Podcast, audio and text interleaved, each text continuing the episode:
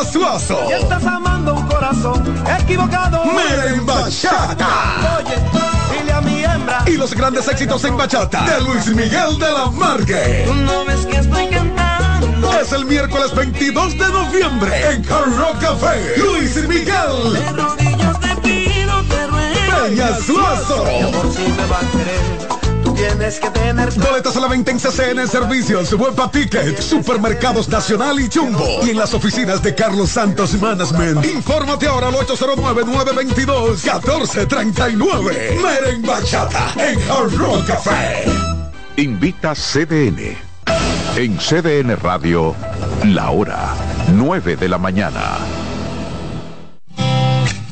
Reyes con mucho más variedad. El periodista más versátil de la Radio Nacional. Reyes con mucho más variedad que hay que oír. Todos los segmentos, informaciones y premios que solo él te brinda con alegría. Reyes con mucho más variedad. El programa que lo tiene todo.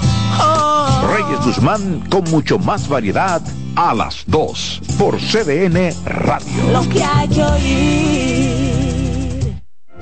En la vida hay amores que nunca pueden olvidarse. Yo la quería más que a mi vida. Tanto tiempo disfrutamos de este amor. Todas las voces que cantan al amor. Hay noches que traen tristeza.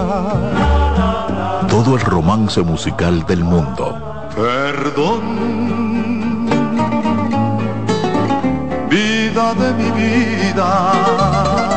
Todas las canciones que celebran los más dulces recuerdos.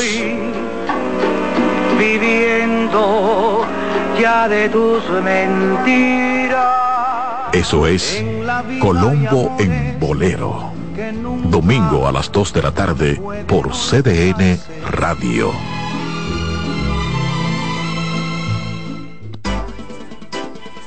Consultando con Ana Simó por CDN.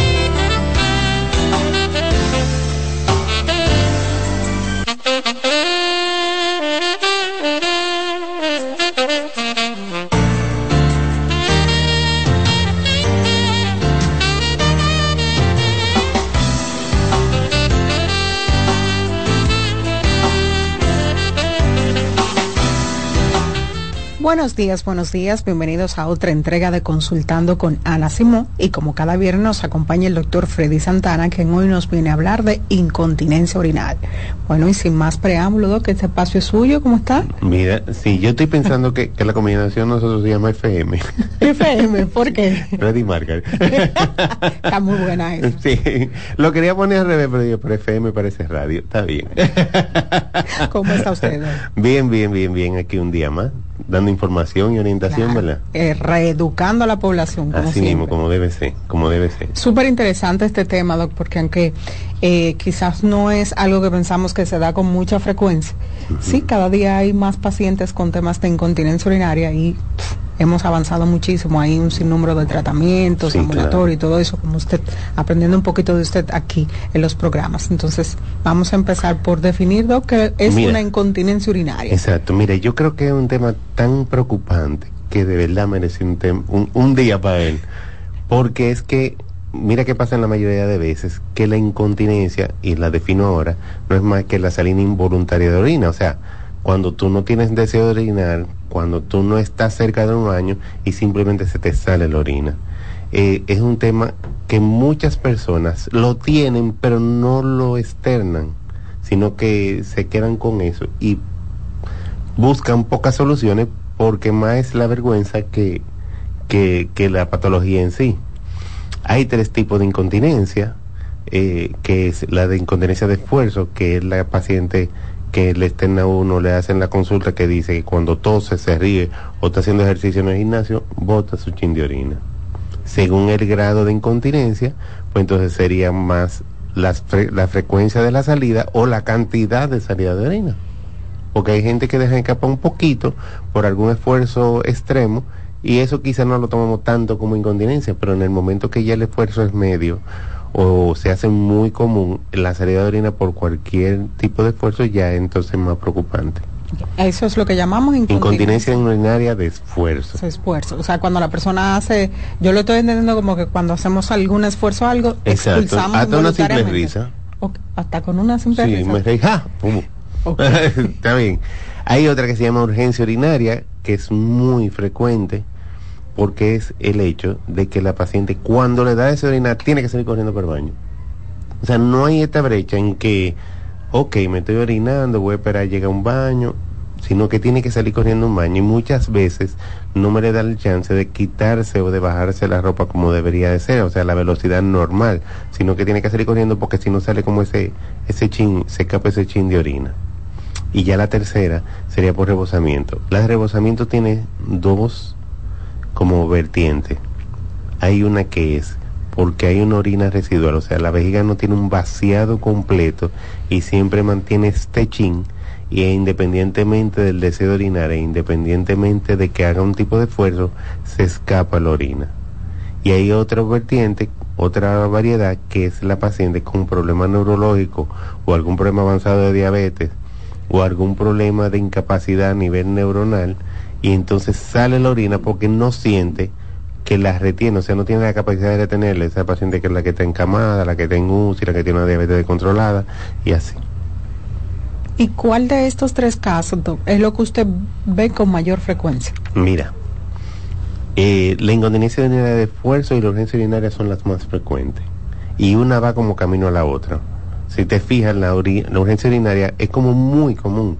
Porque en pacientes que se toman como no, no o sea, sanos, eh, me dicen, sí, el uni- yo estoy bien. El único problema es que yo tengo que salir corriendo orina. Entonces, ¿Qué pasa con ese tipo de pacientes que no tienen ni siquiera que ver con la edad?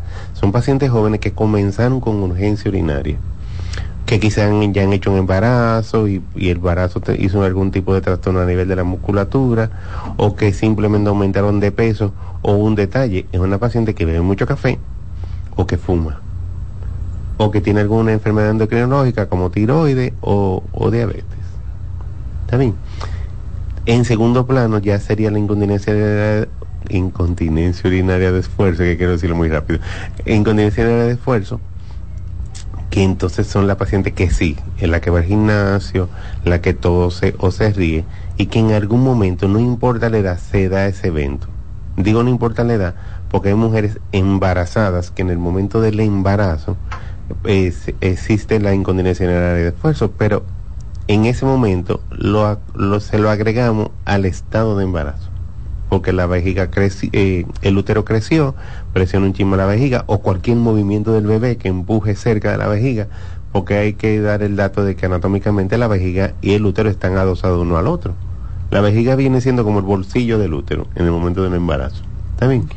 Entonces, si hay algún movimiento o simplemente sentarse o querer separar, muchas veces la paciente embarazada tiene ese escape de orina y no lo tomamos como patológico, sino parte del embarazo. Ahora, si después del embarazo continúa ese tipo de escape, ya entonces es un problema que ya deberíamos empezar a resolver. ¿Hay una edad doc, donde lo veamos con mayor incremento? Mira, aunque no tiene predilección por edad en sí, sí se agudiza a mayor edad. O sea, una paciente joven se dice que el 25%, o sea, de 100 personas que pueden haber en, este, en, este, en esta cabina, 25 pueden tener algún tipo de escape de orina, no importa la edad. Ahora, cuando empezamos ya al proceso de menopausia o ya el proceso de que hemos tenido varios embarazos, entonces aumenta la probabilidad de que se escape la orina. Estamos hablando de que de un 25% fácilmente llega a un 35 o un 40%. Y vuelvo a poner ejemplo. 100 gente, 40 mujeres hagan un escape de orina. O sea, por eso decía lo preocupante de, de la incontinencia porque es muy frecuente, quizás más frecuente que otras enfermedades que hemos debatido aquí. Y sin embargo, pocas buscan ayuda a tiempo. ¿Es más frecuente en mujeres que en hombres? Sí, en, en realidad el hombre tiene incontinencia, pero el hombre se deriva más o de algún proceso quirúrgico con alguna fibrosis a nivel de próstata o algún problema ya neurológico. O sea, y de que vuelven las mujeres y los hombres nunca le pasa nada. Realmente sí. Pero que hay características anatómicas que ayudan a que sea más en la mujer que en el hombre. Primero, la uretra en la mujer lo que tiene más o menos son algunos 5 o 6 centímetros. En el hombre tiene lo que recurre desde la vejiga hasta el pubis y desde el pubis al tamaño del pene. O sea, una vejiga es una, es una uretra mucho más larga que me le da el chance a que tenga más continencia. El hombre no pasa por embarazo. El, en la ubicación del pene en el hombre es más frontal, la ubicación de la uretra de la mujer es más a nivel de la ingle, a nivel más posterior. Entonces, el peso a nivel de, de la musculatura pélvica se va en contra más de la posición de la uretra en la mujer que en la posición de la uretra del hombre. Entonces esos son factores que lo hacen más frecuente en nosotras en las, mujeres. Sí. Qué vaina. Que, por cuántas cosas que nos van a dar a nosotros. ¿Cuánto sufrimos las madres? Que cuánto sufrimos, sí, claro. Ahora, ¿con qué frecuencia buscan realmente ayuda? Porque usted ha dicho que es muy frecuente. Pero ¿con qué frecuencia se suele buscar ayuda por este tema de incontinencia urinaria? Eso es lo bueno y muy eh, me encantó tu pregunta porque independientemente del porcentaje tan alto de pacientes con incontinencia, no es el mismo porcentaje de la que buscan ayuda. Entonces, hay dos detalles en cuanto a eso. Muchas veces la paciente con incontinencia no busca ayuda. Lo que se hace es que se aparta de toda esa vida social. Si es una paciente que le gustaba bailar, salir, eh, pues deje de salir. Si es una paciente que le gusta ir a la iglesia, pues a veces deja de ir a la iglesia por el simple hecho del temor de que en algún momento escape orina. No es secreto para nadie que la orina tiene un, olor peculiar, muy fácil de identificar. Entonces, la paciente que ya está con el temor de que se le escapa, percibe el olor y entiende que todo el que está alrededor También lo va a percibir. El olor. Porque dirá, ah, no, pues yo me pongo una toalla y ya, pero la toalla se va a llenar de orina y va a conservar ese olor a orina y la paciente lo percibe fíjate en muchas ocasiones que salimos, se me olvidó el desodorante. Ese día tú te percibes todos los olores de la bolita del mundo, aunque el otro no lo perciba. Entonces, eso mismo pasa con la paciente con incontinencia. El mismo temor de que salga y de que huela, entonces la retrae. Entonces, el otro detalle es la paciente que sí busca ayuda, pero se cansa, porque hay ofertas que le dan que pueden ser muy, eh, mire señora, lo que vamos a hacer es que la vamos a operar eh, vía vaginal, por ejemplo. Y entonces ella hace ese proceso vía vaginal y no les resulta. Entonces acude a otro médico que son más especialistas en la, el asunto de la incontinencia y le ofertan una vía suprapúbica, o sea, por arriba, como por la cesárea, que es mucho más efectiva, pero lamentablemente no toda persona profesional de la ginecología trabaja en continencia y por lo tanto entonces todavía estamos un poquito limitados en una ayuda efectiva. Entonces, eh, esa es la paciente que dice, ya yo me he operado dos veces y no, y no ha tenido resultado. Entonces, cae entonces al, al plano A, vuelve y se retrae y deja de buscar ayuda. Porque vemos que eh, bueno no me está haciendo efectivo doctor. eso como cuando uno está me se ha ido a tantos médicos porque y nadie da con el problema Exactamente. nadie da con el ya yo no voy a buscar más, más ayuda Ese es el detalle. Entonces, mientras más temprano padece de incontinencia, entonces tienen la facultad o la probabilidad de que se enfrente a más procesos. O sea, no es lo mismo una paciente que tenga 50 años y que inicie incontinencia que una paciente que cuando tenía 35 o 30 inició incontinencia. Porque va a durar más tiempo con el problema si no se trata como adecuadamente como debe ser. entiendo doc. o sea que a mayor a menor edad ma- mayores mayor cantidad de procedimientos Eh, es lo que eh, puede someterse exactamente. Mire, yo conozco casos, de hecho tengo un, un familiar con, con esa situación y cuando usted hablaba precisamente me remontaba a las conversaciones que ella decía, es que ya yo no quiero salir porque yo tengo el temor de que esto me pase, entonces ya yo decido, no eso, ya yo vivo incómoda porque pienso que estoy desprendiendo hedor y yo me remontaba a todo esto que usted decía, digo, ¿qué tan real es esto? Exacto. Mira, fíjate que sí, con la experiencia que tenemos en el consultorio nos da que muchos pacientes nos arrojan sus testimonios y, y cómo le ha ido, claro, después de los procedimientos que ofrecemos. Entonces muchas de ellas dicen, ah, yo tenía, después de que usted mejoré y lo conversé en una reunión X de amiga o familiar, y después que ella entrenó, que mejoró, que disminuyó, que desapareció la incontinencia, es que entonces ella se da cuenta que muchas personas de las que estaban ahí presentes, ay, pero dime, porque yo también tengo lo mismo, pero se han reunido la vida entera. Y nadie había conversado de eso hasta que ella se atrevió. Pero quizá ella se atrevió porque ella encontró una solución. Mientras tanto estaba igual que las otras, que se quedaba callada.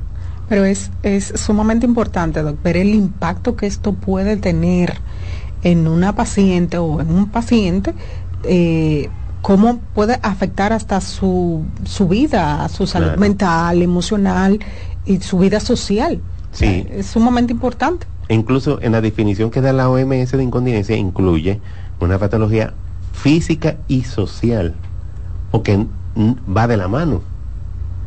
Cuando en sí, y tengo que darte el detalle, el asunto de la continencia, o sea, de retener la orina, no es no existe en el cuerpo humano, no existe una válvula como por ejemplo la válvula del corazón que controla un poquito lo que es el flujo y el retroceso de la sangre. No, la continencia se formuló cuando el hombre comenzó una vida social, o sea, cuando dejamos de ser salvaje, por ejemplo, para ser social, cuando empezamos a ponernos ropa, cuando teníamos reuniones, entonces para, para el hombre fue vergonzoso tener que estar orinando delante de las personas y desarrolló en, el, en la pelvis, los músculos pélvicos lo desarrolló de manera tal que pudiera contraerlo para que entonces se produzca la continencia. Fíjate que cuando nacemos, los niños se les sale la, la pipí. Y usamos pamper hasta que ellos aprenden a que controlen la orina. Entonces, porque es algo puramente, o sea, el inicio de la continencia, o sea, de la no salida de orina, es puramente social. Es algo aprendido entonces, porque nosotros aprendemos a tener un control de los esfínteres, que, que así es que lo, lo llamamos los niños, y vemos, y de hecho vemos como, súper interesante, hay niños que les cuesta más que otros, duran más tiempo para desarrollar una, un control de los esfínteres. Sí, porque entiendo que, que el terapeuta ah, mide mucho el momento que, que puede controlarlo como, como dato histórico, como historia clínica. Entonces, a nosotros también nos pasa, a nosotros nos interesa eh, en qué momento empezó a fallar. Porque ya sabemos de que lo pudo controlar durante toda su vida. Entonces, en el momento que falló, tenemos que visualizar si hay un problema neurológico, si hay un problema endocrinológico o si hay un problema físico.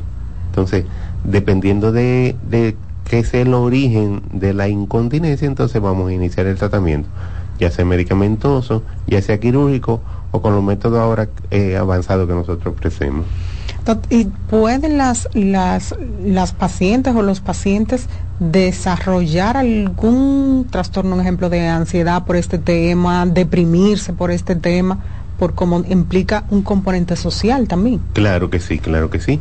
Porque fíjate que si una mujer que era, salía mucho a discotecas, o simplemente hacer reuniones familiares frecuentes, eh, y de repente se, se, se como que se guarda, se encierra, hace su propia cuarentena. ¿Tú ves? Si todito nos estamos volviendo locos en una cuarentena, imagínate una señora o una persona que ve a todo el mundo salir, pero que no se atreve. Eso trae su consecuencia a nivel mental. Y a nivel relacional, Doc, porque es algo que tiene que ver directamente con algo íntimo. Sí, también. Fíjate que a veces va mucho de la mano el asunto de la incontinencia con, la, con el tono a nivel vaginal. Entonces, muchas veces esa paciente también siente cambios a nivel sexual. Entonces, o se, o se retraen desde el punto de vista sexual, o simplemente no siente igual que antes. Otro detalle es que esa, una paciente que no ha tenido ningún cambio a nivel de tono vaginal, pero que tiene el temor que cuando existe una penetración, en, y más en la paciente que hacen orina residual, o sea que no hace un vaciado total de la vejiga, y, hay una, y existe una penetración, salga orina. Entonces, a veces prefieren no tener relaciones por la vergüenza de que, claro, estamos sin ropa, o sea, no hay una forma de yo protegerme de que no le caiga a él, ¿me entiendes? O de que no caiga en, en la cama o en la sábana o donde esté. Entonces, a veces se retraen de una relación sexual incluso por una incontinencia urinaria. Así de fácil tan, si, si lo vemos, eh, nosotros digamos, bueno, para una incontinencia urinaria, de, de, ver cómo puede afectar tantos aspectos de la vida de una persona. Sí, sí, es fuerte, es fuerte, Llama mucho la atención. Sí, podríamos hacer una película, historia trágica de un chorrito. historia, historia, trágica de un chorrito, pero sumamente, a mí me impactó eh, mucho la el porcentaje realmente. Yo no imaginaba que era el porcentaje tanto. Sí, ese es el problema que que aunque exista, es fácil, es difícil de medir porque tú tienes que decirlo. O sea, es algo demostrable, aunque nosotros lo demostramos en el consultorio porque le hacemos algún tipo de ejercicio, o que tosa, o que haga algún tipo de ejercicio a nivel del vientre, pero es la paciente que ya va diciendo que tiene incontinencia. Pero de aquí a decir que la tiene, es difícil de medir. O sea, te lo digo porque aunque uno tiene datos de ese porcentaje, podría hasta variar porque es la que nos dicen. Ese no lo calculamos. No, eso es que sabemos que tenemos un margen de error ahí. Exactamente. O sea, que eso pudiera ser, la cifra pudiera aumentar. Exactamente, eso es así. Oh, mi Dios. Pero vamos a ver, como punto positivo, después de la pausa vamos a hablar de los tratamientos que existen, porque sé que hemos revolucionado mucho, la ciencia ha avanzado mucho. Ya yo lo preocupé, ahora le voy a dar soluciones. Señores, vamos a una pausa y en breve continuamos con el doctor Freddy Santana hablando de incontinencia urinaria.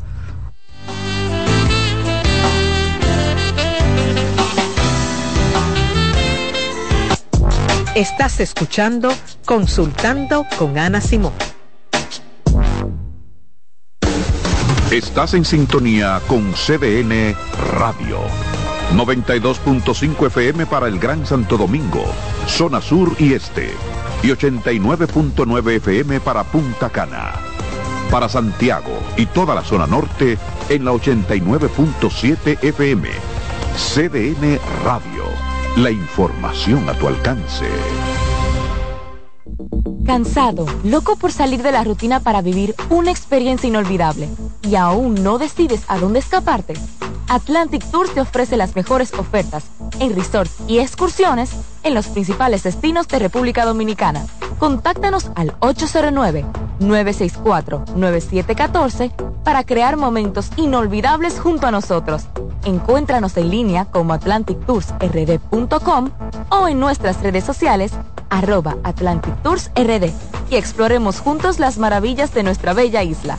Atlantic Tours, Experience and Enjoy. Hoy quiero hablar entre psicólogos. Escuchar el sonido del mar, observar su dulce vaivén, sentir cómo nuestro cuerpo flota en él, nos hace sentir particularmente bien. No es solo una sensación se ha demostrado que cuando observamos el mar, se reducen los niveles de cortisol en el organismo, la hormona del estrés, y eso nos hace sentir más relajados y en calma. ¿Y por qué ocurre esto? Bueno, según el proyecto Blue Health, el sonido del mar nos recuerda al que escuchábamos cuando estábamos en el útero de nuestras madres, un periodo que nuestro cerebro relaciona con un sentimiento de seguridad. Además, verlo y escucharlo nos lleva a un estado meditativo y este estado de atención plena contribuye todavía más a reducir los niveles de estrés y ansiedad. Sigue escuchando, consultando con Ana Simón. Hola, soy el doctor Franklin Peña. Quiero decirte que la abdominoplastia es el procedimiento quirúrgico para eliminar el exceso de piel en el abdomen, restaurar los músculos y darle forma a la silueta, la cintura y la espalda. Recuerda, abdominoplastia y lipoescultura es el procedimiento para después de tener hijos. Estamos en Plastimedic, en la Sócrates Nolasco número 4 en Naco, en el teléfono 809-535-6060. No olvides visitar nuestro Instagram, Dr. Franklin Peña, donde está toda la información acerca de cirugía plástica en nuestro país. En Consultando con Ana Terapia en Línea. Señales de alerta de la depresión en niños y adolescentes. Detectar la depresión en niños y adolescentes puede ser más complicado que en adultos, ya que los síntomas pueden manifestarse de manera diferente. Algunas señales de alerta que podrían indicar la presencia de depresión en niños y adolescentes incluyen cambios en el estado de ánimo, puede mostrar tristeza extrema, irritabilidad, apatía o una disminución significativa en el interés por actividades que solían disfrutar. Cambios en el patrón de sueño, cambios en el apetito y como resultado, cambios en el peso corporal. Muestran una disminución general de la energía y la motivación presentan dificultades en la concentración de tareas escolares o actividades diarias. También expresan pensamientos negativos acerca de sí mismos y sentir que no son lo suficientemente buenos. Aislamiento social, quejarse de dolores de cabeza, dolores de estómago u otros síntomas. Cambios en el rendimiento escolar, manifestar conductas autodestructivas, como cortarse hablar de suicidio o hacer intentos de suicidio. Si observas varios de estos síntomas persistentes en un niño o adolescente, es esencial buscar ayuda de un profesional de la salud mental para una evaluación adecuada y un diagnóstico preciso. La detección temprana y el tratamiento de la depresión en niños y adolescentes son fundamentales para ayudarles. Soy Rosa Hernández, psicóloga clínica del Centro Vidi Familia Ana Simón. Hola, soy Heidi Camilo Hilario y estas son tus cápsulas de Psicocine. Te quiero recomendar la película Árboles de Paz, donde nos muestra cómo la sororidad, es decir, la hermandad entre las mujeres, es un bastión importante para sobrevivir en la más extrema de las situaciones donde se pone en riesgo nuestra vida. No importa el color, la historia, quién eres, de dónde vienes, lo importante es con quién te alías para salir adelante. Obsérvenla, compártanla, medítenla y vamos a reproducir sus buenos resultados. La salud mental es un estado mental caracterizado por el bienestar emocional, un buen ajuste del comportamiento, la libertad relativa de la ansiedad y la capacidad de establecer relaciones constructivas y hacer frente a las demandas y tensiones ordinarias de la vida. ¿Te perdiste algún programa? Todo nuestro contenido está disponible en mi canal en YouTube, Ana Simón.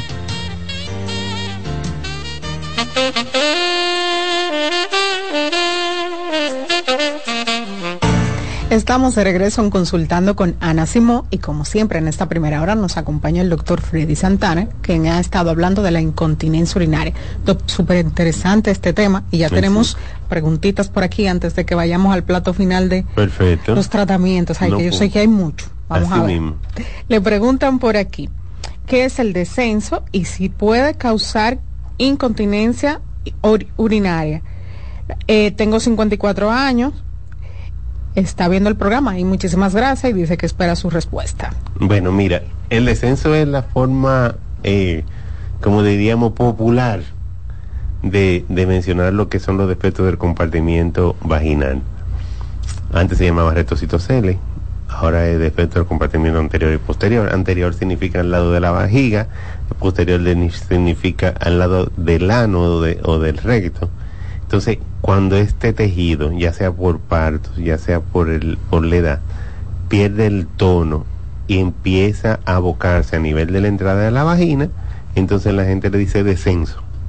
También tiene soluciones. Ah, un detalle, muchas veces el famoso descenso no, puede venir con incontinencia o no. O sea, hay mujeres que tienen buena estática a nivel del- de la vejiga, pero tiene salida del tejido vaginal. Y por lo tanto también tienen defectos a nivel de, del tono vaginal. El tono vaginal es la forma en que tú puedes apretar o la forma en que se mantiene esa vagina como fuerte. ¿También? Eh, debemos incluir que el famoso concomordán, eh, eh, que se que hay mujeres que lo tienen de manera instintiva y mujeres que pueden aprender, o sea, eso no es exclusivo de, de como dicen, de que de nuestros compañeros vecinos, tú ves. Eh, y como el dominicano está ligado con todo, hay muchas que la tienen muy, un muy buen tono, y hay otras que aprenden a tener muy buen tono. Claro, Doc, que eso se aprende, es lo que llamamos en la terapia los ejercicios de Kegel. Así mismo. eh, que se llaman ejercicios de Kegel, el nombre es al, a quien los descubrió Exacto. y no es más que ese aprender a apretar y soltar el músculo y eso como acabo de decir se puede aprender Exacto. aprende Hay un detalle con los ejercicios que muchas personas quieren aprenderlo porque ya tienen el problema. Entonces, ah, me está saliendo orina o yo no siento que el tono eh, es adecuado como lo tenía antes, entonces comienza a hacer ejercicio. Le va a servir, no digo que no. Pero si nos acostumbramos desde siempre hacer el ejercicio, prevenimos que caigamos en, entonces en el detalle de, de la pérdida de tono. Es igual que cualquier músculo. En la vagina hay 16 músculos en diferentes capas. Entonces, si aprendemos a hacer bíceps en el gimnasio, si aprendemos a hacer piernas en el gimnasio, así mismo podemos aprender a, a estimular este músculo, a contraerlo y tener un mejor tono, porque es un músculo como cualquier otro. Se hipertrofia y se aumenta el tono también. Excelente Doc. Eh, vamos a ver hemos estado hablando de los tipos de incontinencia de las, las causas que pueden tener de las, las consecuencias y cómo puede afectar los diferentes aspectos de la vida de una persona en este caso más la mujer que no, no tocó esa chepita otra vez ahí, un cariñito Sí, que nos hizo Dios ahí Para que yo pueda vivir de esto, porque yo soy ginecólogo. para que pueda vivir de nosotros. El, hombre que, usted es un hombre que vive de Ay, nosotros las mujeres. Qué vergüenza. Qué vergüenza de que usted es un vividor. Sí, Vamos a así ver. mismo. Ahora, ¿cuáles son los tratamientos que hoy existen? Mira. En lo que es, vamos a decir, lo que, lo que es el mercado, porque anteriormente, si escuchamos, este tema suponía un proceso operatorio, Ujú. que muchas mujeres quizás no querían pasar por él, por los riesgos, quizás por las consecuencias secundarias. Pero ¿qué existe hoy en día en el mercado? ¿Y qué existía? Exacto. Mira, dado la preocupación y, el, y como hablamos del porcentaje y todo, siempre ha sido como una meta médica y quirúrgica para mejorar o eliminar lo que es la incontinencia. Entonces, desde, estamos hablando de que los primeros procedimientos para incontinencia se realizaron en 1935, que el famoso, eh, el doctor Kelly, que eh, abordaba a nivel de la vagina y buscaba aumentar la estabilidad de la vejiga, trabajándole a nivel de la cara anterior de la vagina. Hasta el momento mejoró mucho la situación, pero tenía un margen de error alto. Eh, todavía se hace, eh, todavía lo que es, eh, es lo que hablan como corpoperinorrafia, complicatura de Kelly, porque todavía la utilizan, pero la efectividad no es tanto. Se recurrió entonces a lo que serían las cirugías suprapúbicas, donde uno busca directamente los músculos que están anexos a la, a la vejiga y le eleva para darle una angulación diferente y evitar que, que se salga la orina. Estos procedimientos siguen siendo efectivos, o sea, no le estoy quitando eh, eh, como eh, la fama al, al procedimiento porque sí son muy buenos. Lo que pasa es que ahora tenemos otros procedimientos que ni siquiera son quirúrgicos.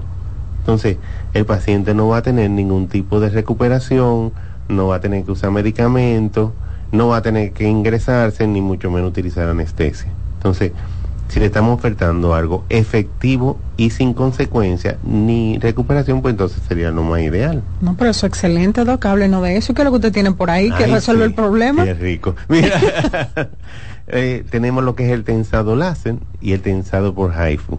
Son los dos procedimientos directamente a nivel de la, de la vagina que se utiliza para mejorar. Mira, te estoy mandando unas imágenes para que veas. Ese procedimiento que estamos presentando ahora en la pantalla es el tensado vaginal. ¿Está bien? Tenemos dos, como dijimos, hay dos métodos, láser y, y HIFU. El que estamos presentando en la pantalla es el láser.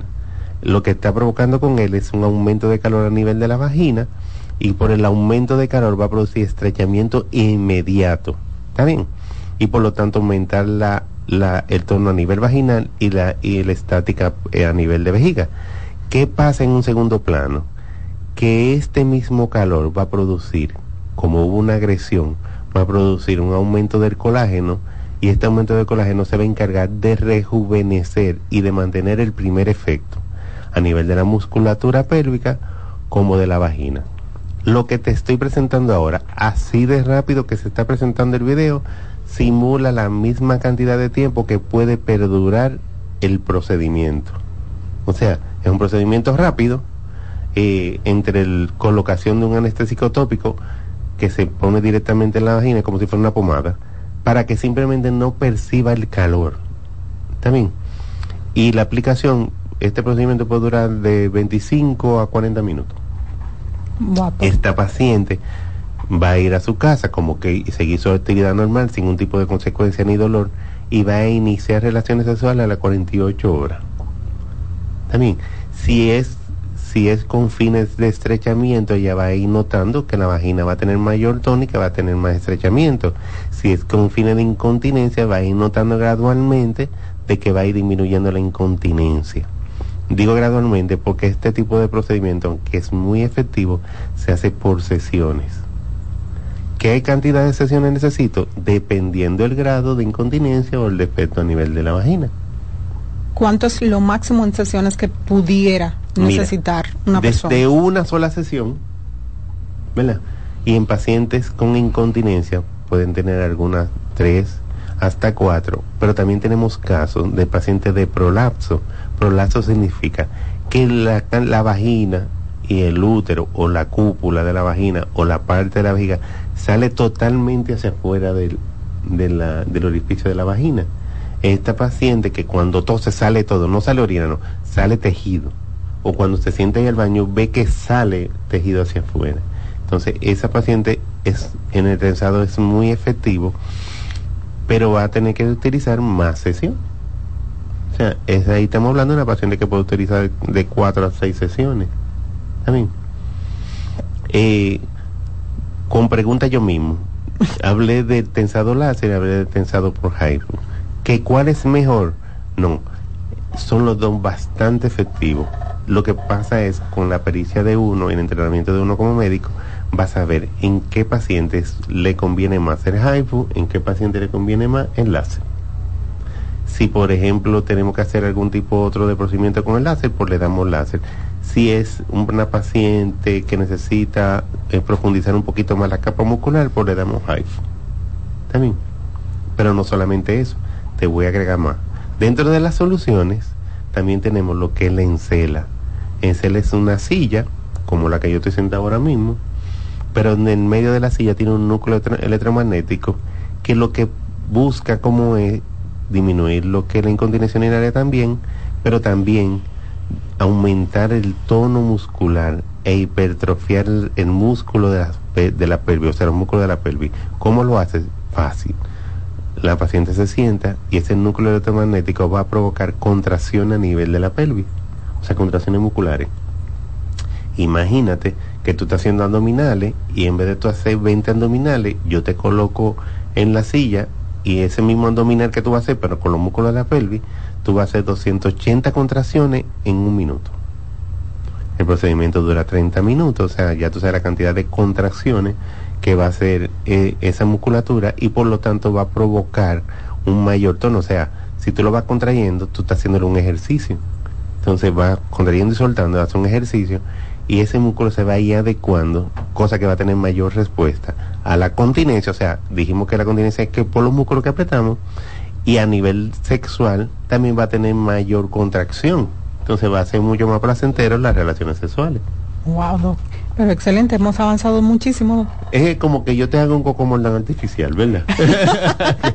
Vamos a ver, tenemos una llamadita, doc. Buenos días. Buen día. Sí, escuchamos. Sí, eh, excelente programa. Ay, gracias. Gracias. Fíjese, yo eh, en el 2001 me hice una, una cirugía de esa situación que ustedes están hablando de, de descenso, que tiene otro nombre científico, según me dicen. sí, entonces, eh, cuando me hice la cirugía, la doctora me retiró la sonda y yo no pude orinar absolutamente, era como que estaba tapada.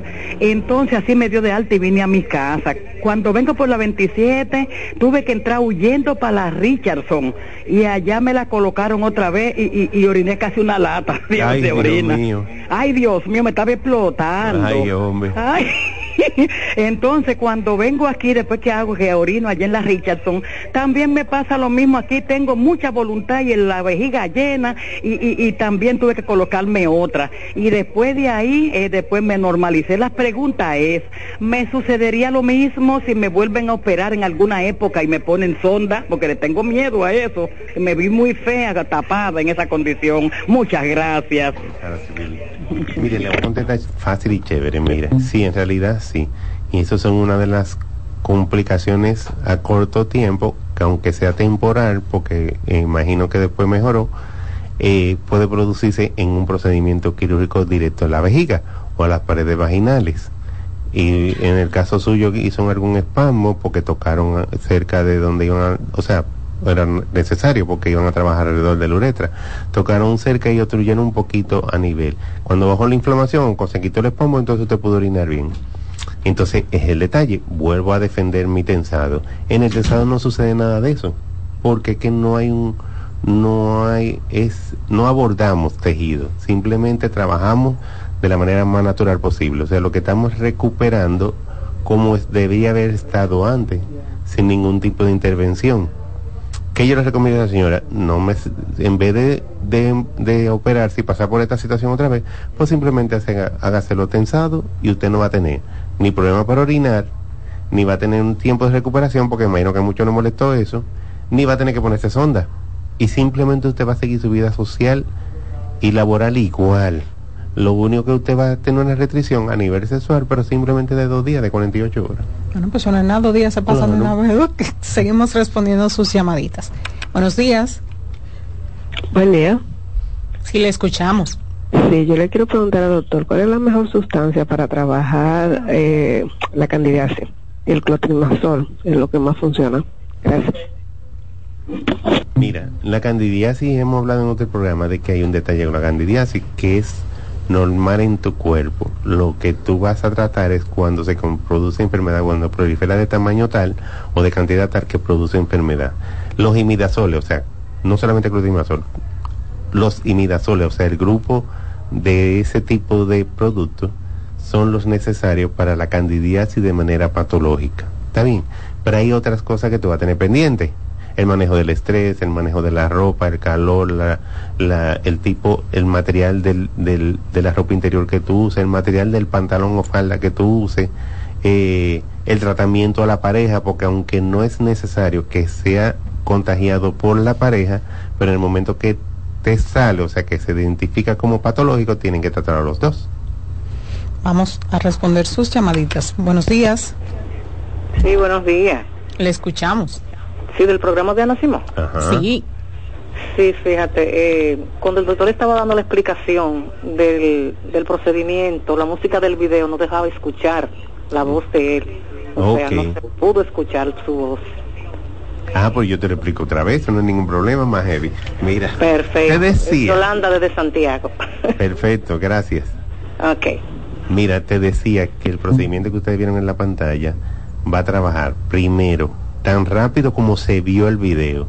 Lo que va a provocar, cuando viste esas irradiaciones rojas, era que provocaba calor, difundía calor en 360 grados y por lo tanto va a producir contracción de la, tanto de la mucosa como de la musculatura de la vagina y de la parte que cubre, o sea, de los músculos que cubren o soportan la vejiga y la uretra. Eso lo hace de manera inmediata, eso que sucede ahí. Entonces, la segunda fase de ese procedimiento, después de realizar, es que como una agresión de calor, el cuerpo pide que se le ponga eh, que una producción de colágeno nueva, porque quiere reparar el hecho de que hubo una quemadura controlada, pero es una quemadura porque dimos calor. Esa producción de colágeno nueva lo que va a producir entonces que esta contracción que se hizo al principio se mantenga y mejore y rejuvenezca las células y la musculatura a nivel de la vagina. Excelente, doc. Esperamos que haya podido escuchar porque Sí. tenemos otra vez las imágenes en pantalla. Exacto. Seguimos respondiendo sus preguntas. Le dicen por aquí, doc. ¿Por qué a mi pareja le huele la vulva a cebolla aún después de bañarse? Mire, te voy a dar detalle.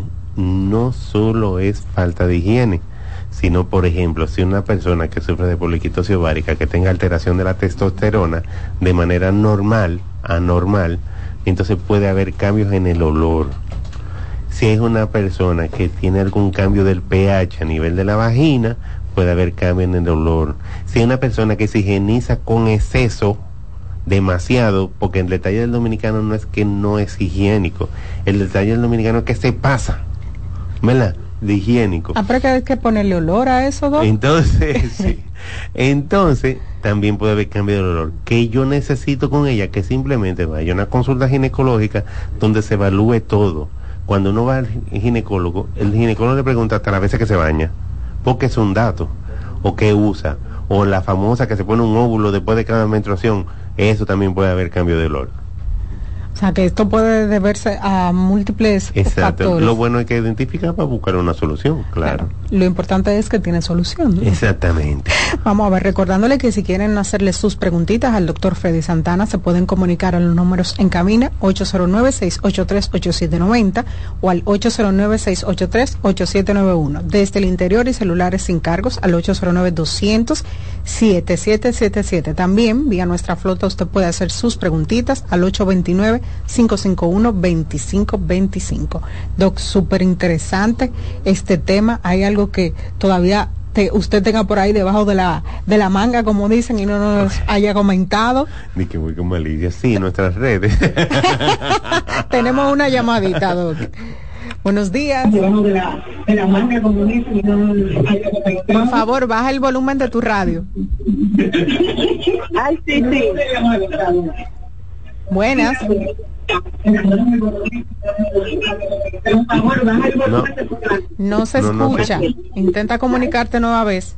Ujú, tumbó. Seguimos nosotros. Entonces te decía que nuestras redes, mira, esto es muy fácil. Eh, primero estamos en las redes como íntima GRD. Cuando vayan, van no solamente a ver los procedimientos que estamos hablando, conversando hoy, sino la gama de procedimientos que nosotros ofrecemos, que la mayoría son ambulatorios, que son con láser o con procedimientos de punta que no necesitan ningún tipo de recuperación. ¿Está bien? Verifiquen eso. Si, es, si les conviene, y para el asunto de la incontinencia que estamos hablando hoy, entonces tenemos un WhatsApp para la cita, que es el 849-633-4444. 849-633-4444. Por favor, cuando ustedes vayan a hacer la cita, escriban, que l- le van a atender inmediatamente, no recibimos llamada directa. Simplemente escriben, le agendan la cita y le dan la información que usted necesita. Excelente, Doc. Vamos a seguir respondiendo sus llamaditas. Buenos días. Buenas.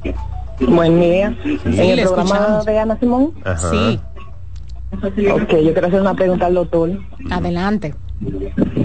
Eh, yo soy una, una mujer de 40 años, tengo tres niños y en mi último embarazo, yo como que la vagina, como que la tengo muy bajita Ajá. y me ha quedado así y me da mucho mal de orina, principal- eh, principalmente, perdón, cuando tengo como relaciones con frecuencia. Ok. Y me ha quedado así y me da mucho más de orina. Ah, porque se está repitiendo. Mira, te contesto. Eh, sí, eso es lo que la señora anterior llamaba como que era descenso en la una de la eh, que es la pérdida del tono y que sobresale a nivel de la vagina. No solamente eso, sino que también se pierde de tono en el momento de la penetración. No sé si tú lo has notado o si tu pareja te lo ha externado. También, el asunto de que te salga mucho mal de orines porque hay una situación. Cuando hay ese tipo de situaciones, entonces hay una pérdida de la estática a nivel de la vejiga y la uretra y muchas veces la paciente mantiene una orina residual, o sea, la vejiga no se vacía totalmente y se queda como un pocito, ese pocito de orina que no debería permanecer, entonces puede infectarse con facilidad porque debería haber una, una salida completa y un como una corriente, o sea, un recambio de la orina que es un material de desecho, pero al quedarse ahí puede fácilmente cultivar algún tipo un- algún otro tipo de bacteria o que simplemente se abo- aboque a nivel de la vagina y con el roce de la penetración produzca entonces irritación e infección. Tenemos otra llamadita. Buenos días. De la vagina y con el roce de la penetración Buenos días. Buenos días. Es el programa de, de CDN. Ajá. Sí. Sí, una pregunta para el doctor que él no ha, no ha- no, o una propuesta que comente sobre la, la, la, la situación del hombre, que todo el, te- el programa. Sí, dígame a mí, dígame a mí que yo lo estoy Sí, escuchando. ah, ok, eh, eh, una- una- un, un paciente que ha, teni- ha tenido una, una extirpación de la próstata. Ok, ok. Pues yo le digo, yo le digo. Mire, mire cuál, es- cuál es el Le detalle. Como dice aquí yo soy ginecólogo. O sea, yo soy de las mujeres. Qué rico. Pero sí, yo soy de las mujeres. Entonces, sí, eh, en, en ese caso el que se encargaré de usted es el urólogo. Eh, me, Rocío invita a un urólogo que viene con frecuencia, entonces eh, lo que usted va a estar atento para cuando venga el urólogo. ¿Qué pasa? Que sí, hay pacientes que con procedimientos, que fue lo que dijimos al principio, comentamos un poquito sobre eso, de que con procedimientos quirúrgicos pueden provocar incontinencia, dado el procedimiento, o una fibrosis que hizo después de, un, de una cirugía de próstata este tipo de pacientes se puede mejorar o con medicamentos o con algún tratamiento que le coloque el urólogo en, eh, como profesional del hombre. ¿Está bien? Así que ya usted sabe, manténgase atento cuando venga el urólogo. Tenemos otra llamadita. Buenos días. Buenos días. Buen día. Sí, por favor, baja el volumen de tu día, radio. Ajá. Una preguntita para el doctor. No es sobre incontinencia exactamente, pero quería saber si el doctor hace, o sea, realiza la operación de la bioplastía Ujú. y si sería muy costoso o el tiempo de recuperación que eso tendría. Ok, perfecto. Mira, eh, sí, la labioplastía nosotros la realizamos, una lab- labioplastía láser. Eh, la, menciono el láser porque después del láser las cosas han ido disminuyendo en cuanto a recuperación y la complicación del, del procedimiento y el, aborde de- el abordaje del procedimiento es más fácil tanto para la paciente como para el médico. También es, es totalmente ambulatorio, o sea, la paciente incluso no la estamos ingresando a nivel de cirugía, sino que se hace en un área del consultorio preparado para eso, eh, donde la paciente inmediatamente terminamos la labioplastilla, así que sus labores normales y cotidianas. Lo que sí va a haber un reposo a nivel sexual porque necesitamos una espera de la cicatrización del área quirúrgica. Eso serían algunos de 12 a 18 días como mucho. ¿Está bien? En cuanto a costo, no diría que está caro, pero te voy a dar el dato del WhatsApp, 849-633-4444. Ahí te van a dar los detalles y puedes formular la cita ahí mismo. ¿Está bien? Seguimos respondiendo llamaditas. Buenos días. Te voy a dar el dato del WhatsApp, 849-633-4444. Buenos días. Buenos días. Sí, cuéntame. Consultando. Sí. Sí. Hello. Buenas. ¿Podría, ¿Podría conversar con el doctor? Claro que sí, Él la cuéntame. escucha. Bueno. Doctor, yo tengo 65 años Ajá. y tengo la histerectomía desde los 33 debido a que tenía un mioma bastante grande y ya no iba a tener más hijos. Ok. Entonces, ya tengo creo que unos 5 años que no tengo tampoco los ovarios. O sea, la mía fue parcial. Eh, ¿Con qué frecuencia debo de ir al ginecólogo para hacerme el- los chequeos normales de Papa Nicolau, si hay que hacerlo? ¿O, o qué otras recomendaciones? Porque no tengo pareja desde hace 32 años. Entonces, eh, tengo una tía que es médico, que vive en los Estados Unidos, y ella me dice que no, que yo no debo de ir todos los años como yo voy. Que solamente debo de estar atenta, sí, a la, a la sonomamografía y a la mamografía, pero gracias a Dios todo siempre está correcto. Ok.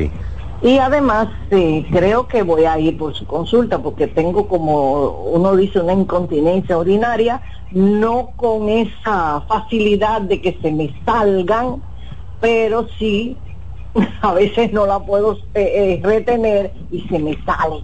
Ay, sí. No, pues le explico, pues le digo. Mire. ¿Cómo no? eh, Ok, sí, dígame, o, o lo le escucho por la televisión porque le estoy viendo. Ah, pues perfecto, escúcheme por ahí. Para yo hablarle con detalle. Ok, Mire, sí, cómo no. Le explico. En cuanto a la frecuencia de la, de la consulta, eh, depende del país. Y por eso fue que le dijeron allá, los que viven en Estados Unidos, que no tiene casa y consulta, etcétera, etcétera, etcétera. Porque acuérdese que hay un, no solamente y lamentablemente los problemas médicos no son médicos, los problemas médicos son médicos y económicos. Y según el país, tienen unos protocolos proto- que van a ayudar o van a contribuir con la salud del paciente y con la economía del país. ¿Está bien? Vamos a estar claros. Lo recomendable en este país y lo recomendable siempre es la prevención. O sea, usted no tiene que ir a un médico porque siente algo. La paciente tiene, y en el caso suyo, usted, no, usted tiene una enterectomía hecha, pero todavía tiene vagina. Y la vagina con HPV también tiene sus trastornos. Lo que pasa es que es mucho más frecuente con el cuello del útero, pero no se, no están exentos de, de, de cambios patológicos la vagina y la vulva. Hay un detalle, usted me dijo que no tiene relaciones, pues yo le voy a decir una cosa, en vez de ir a favor va en contra y le voy a explicar. Si hay algún problema a nivel de vagina que en el momento de la penetración le provoque sangrado, esa paciente va a ir más fácil al médico porque vio un sangrado en el momento de la relación. Como no va a tener relaciones, no va a haber ese tipo de trastorno ni dato y entonces puede eh, ignorar algún tipo de cambio con más frecuencia. Está bien, entonces lo recomendable, siga yendo anual. Es una consulta preventiva, un papá Nicolau, una sonomamografía y una sonografía. Ya, algún tipo de análisis dependiendo, porque fíjese que usted dice que los ovarios no están funcionando, que hay que ver cómo está la vagina por la falta de estrógeno o cómo qué síntomas usted tiene por falta de estrógeno o cómo está la captación de hueso. Acuérdese que también por la falta de estrógeno puede provocarse lo que es osteopenia y osteoporosis. Y eso también tenemos que controlarlo. En el tema de la incontinencia, sí, yo le recomendaría que fuera ahora, haga la cita. ¿Usted sabe por qué? Porque ahora usted todavía es ocasional, como usted me dice. Entonces no podemos esperar. Mientras mayor grado, entonces así mismo va a ser el tratamiento más largo. Si es poco frecuente, entonces va a ser más fácil tratarlo. Así que le espero por allá. Excelente, Doc. El tema encanta. Hemos aprendido muchísimo el día de hoy con el doctor Freddy Santana. Lamentablemente se nos acabó el Es tiempo. Solo me gustaría que repitiera sus números de contacto. No podemos durar una hora más. No podemos durar una hora más. 849-633-4444. La cita vía WhatsApp. No soy yo, es un asistente que me le va a hacer la cita vía WhatsApp. También en las redes estamos íntima GRD. Así usted lo busca y no siga de ahí para adelante.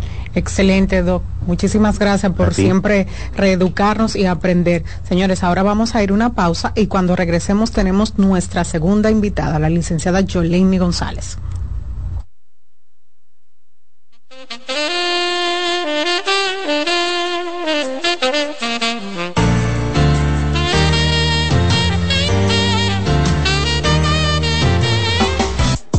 Estás escuchando Consultando con Ana Simón. Estás en sintonía con CDN Radio. 92.5 FM para el Gran Santo Domingo, zona sur y este. Y 89.9 FM para Punta Cana. Para Santiago y toda la zona norte en la 89.7 FM. CDN Radio. La información a tu alcance. En CDN Radio, la hora 10 de la mañana. En octubre, Sanvil se mueve. Juntos recaudaremos fondos para regalar tres cirugías reconstructivas de mama completamente gratis a sobrevivientes de cáncer. Este 28 de octubre, acompáñanos en la jornada de conferencias médicas y entrenamientos grupales fitness, auspiciado por Thai Fighting. Adquiere tu entrada por tuboleta.com.do. Para mayor información ingresa a arroba se mueve fitness. En el mes rosa, Sanvil se mueve. En Consultando con Garacimo, Terapia en Línea. Tu hijo está irritable, grita y se resiste a escucharte. Por lo general, existen conductas esperadas para cada periodo de desarrollo. Sin embargo, cuando afectan la dinámica del día y se tornan desagradables, es señal de alerta. Hagamos un ejercicio. Te haré tres preguntas y responderás rápidamente con un sí o un no. Tu hijo tiene más de 5 años y posee un adecuado lenguaje. Presenta dificultad para identificar y expresar lo que siente. Posee una rutina de sueño y alimentación saludable. Si respondiste que sí a la mayoría de estas preguntas, significa que tu hijo está teniendo problemas para regularse y necesita contención. Si ya has agotado todas tus herramientas, puedo ayudarte. Yo soy Lacey Cabrera, especialista infanto juvenil del Centro Vida y Familia Ana Simó para una cita puedes comunicarte al 809-566-0948 y solicitar una asesoría conmigo. En Farmacia Los Hidalgos nos tomamos la atención muy en serio. Estamos junto a ti, cuando y donde nos necesites, con atención experta y personalizada, e implementando las mejores prácticas en cada uno de nuestros procesos, garantizando la integridad de tus medicamentos para que lleguen a tus manos en óptimo estado. Atendemos cada detalle para que puedas atender lo más importante, tu bienestar y el de los que amas. Contáctanos al 809-541-4848 o síguenos en Instagram arroba farmacias los hidalgos. Sigue escuchando, consultando con Ana Simón. Escuchas CDN Radio, 92.5 Santo Domingo Sur y Este, 89.9 Punta Cana y 89.7 toda la región norte. ¿Te perdiste algún programa? Todo nuestro contenido está disponible en mi canal en YouTube. Ana Simón. Lotoloteca tiene dos nuevos ganadores. Y esta vez reciben cada uno 24 millones 353 mil 388 pesos. Estos ganadores del Lotoloteca hicieron sus jugadas el lunes 26 de junio en el ensanche Ercilia Pepín, municipio San Francisco de Macorís. Y en Atodamas, provincia San Cristóbal. Lotoloteca, el juego cambió a tu favor. ¿Llenarías tu casa de basura? ¿Continuarás cortando árboles? ¿Seguirás conduciendo sin una ruta y una agenda mientras contaminas el ambiente? ¿Continuarás desperdiciando agua y energía eléctrica? Eres causante de daños al medio ambiente. Esperemos que no. Es responsabilidad de todos ser defensores del medio ambiente. Fundación Cuidemos el Planeta con Reyes Guzmán. En Consultando con Terapia en. Los abrazos para los niños son como el agua para una planta. Les ayudan a crecer sanos y felices y dar sus mejores frutos. Está demostrado que el niño durante la etapa de crecimiento necesita abrazos. Las razones son que ese contacto físico amoroso estimula el nervio vago y provoca que descienda la tensión acumulada durante el día. El abrazo libera dopamina y oxitocina, que son las hormonas del placer. Además, reduce el nivel de cortisol asociado al estrés. Los adultos también necesitamos abrazos para estar sanos, pero hay una serie de carencias que normalizamos y generan en los adultos adicciones, como el tabaquismo. La pregunta es, ¿cuántos padres, madres o abuelos les dan a sus niños los abrazos que necesitan? Ante la duda, te damos la respuesta. Nunca son demasiados. Abrázalos.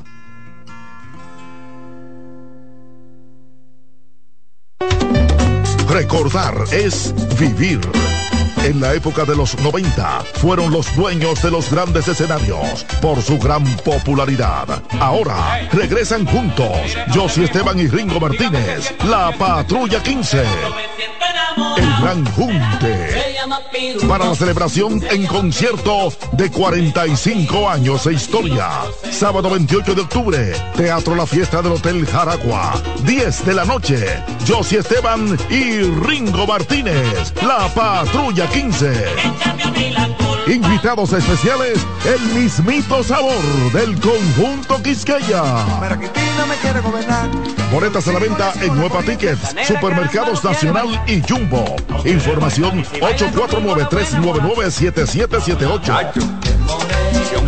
Presenta Valenzuela Producción. Invita CDN. Estás en sintonía con CDN Radio. 92.5 FM para el Gran Santo Domingo, zona sur y este. Y 89.9 FM para Punta Cana. Para Santiago y toda la zona norte en la 89.7 FM. CDN Radio. La información a tu alcance. Ya puedes volar desde Santiago de los Caballeros directo a Providence con Sky High. Disfruta de un servicio a bordo inigualable, bar abierto en todo el avión y además tu equipaje incluido en el boleto. Con Sky High, cada vez es más fácil viajar. No esperes más y vive la experiencia Sky High. Reserva ya en www.skyhighdo.com. Bienvenidos a su programa Consultando con Ana Simón. Consultando con Ana Simón vuelve a CDN Canal 37. Nos sentimos muy agradecidos con CDN Televisión Canal 37 por darnos la oportunidad de nuevo de estar con ustedes, llegando a todas partes del país.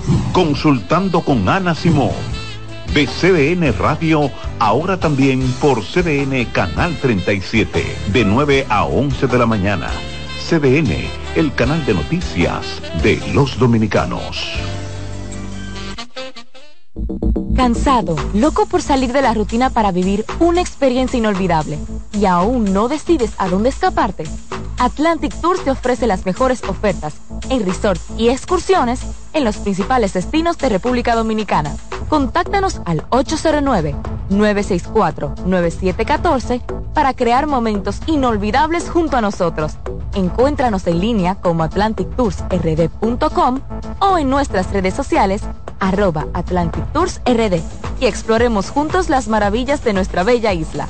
Atlantic Tours, Experience and Enjoy. Que ahora Leonardo y 60 mil dominicanos más tengan su título de propiedad, lo logramos juntos. Gobierno de la República Dominicana. Entérate de más logros en nuestra página web, juntos.do.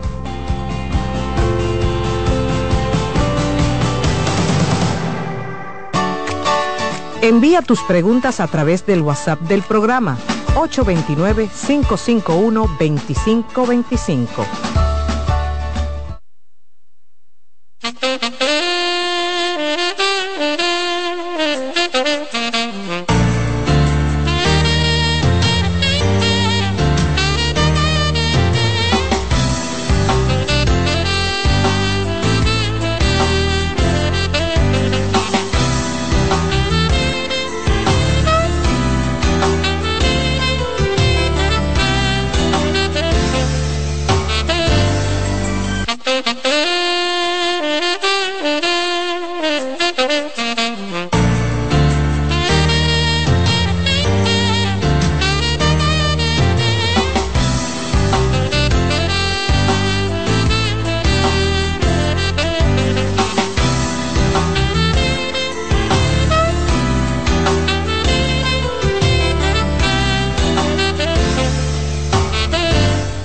De regreso en Consultando con Ana Simón. En esta segunda hora, como siempre, nos acompaña la licenciada Yoleni González, terapeuta sexual y de pareja, quien hoy nos viene a hablar de un tema súper interesante que vemos con mucha frecuencia genera conflicto en las parejas y es motivo de demanda en las consultas de terapia. Nos viene a hablar hoy Yoleni de el, realmente el pasado de mi pareja es importante para mí. Muy buena pregunta. Buenos días, Margaret. Como siempre, yo feliz de estar aquí. Yo encantada, como siempre. Bien, tú has hecho una pregunta muy eh, importante, muy interesante y como lo has dicho, genera muchísimos conflictos. Yo he tenido parejas en consulta solo por ese tema. Yo también. O sea que eh, realmente es un tema interesante, es un tema importante, pero la respuesta es compleja. Porque todo depende. Hay aspectos donde sí es importante conocer el pasado de mi pareja, pero hay aspectos donde no debe importarme su pasado. Entonces vamos a aclarar esto. Es importante que cuando conozcamos a alguien, por supuesto que sí, que indaguemos un poco sobre su pasado, sobre su vida, porque eso nos permite conocerlo mejor, comprender a veces muchas actitudes, ¿verdad? Eh, saber eh, qué vida le ha tocado, qué cosas eh, han ocurrido en su vida, de dónde viene, conocer a su familia. Esos son aspectos importantes. Y por supuesto el ser humano, que es curioso por naturaleza, cuando conoce a alguien y se siente interesado, cuando le gusta una persona, pues claro que sí, que va a querer saber sobre su pasado. Ahora bien, ¿dónde empieza el conflicto? Cuando queremos saber sobre, su pasado amoroso o peor aún, sobre su pasado sexual me gusta esta persona y ahora yo quiero saber con cuántas mujeres ha estado o con cuántos hombres se ha acostado, eh, cómo fue su, su, su relación última eh, eh, en el aspecto emocional y el aspecto sexual. Entonces, ahí hay detallitos que no son necesarios. ¿Por qué? O, con cuál ha sido la primera, pues yo he tenido esos casos. Sí, con quién fue la, cuál fue la primera o el primero. y, y los hombres siempre, eh, más que las mujeres, pero son los más interesados en saber con cuántos hombres se ha acostado la mujer. Porque eso es importante. La hace eso menos mujer, la hace menos valiosa, la hace menos importante. Señores, vamos a tomar en cuenta una cosa. Nuestras experiencias son las que nos construyen. O sea, hoy yo soy mejor persona eh, por mis experiencias de vida debido a mi pasado. Eso es lo que me ha hecho madurar. Entonces, una persona que no tenga un pasado, que no tenga vida, que no tenga experiencia, pues obviamente no tiene nada que ofrecer en una relación de pareja. O como hablábamos una vez, que decíamos, bueno, si usted quiere una persona que yo no haya hecho nada, busque una recién nacida. No, exacto. Mira, vamos a buscar una recién nacida y te la criamos. Claro.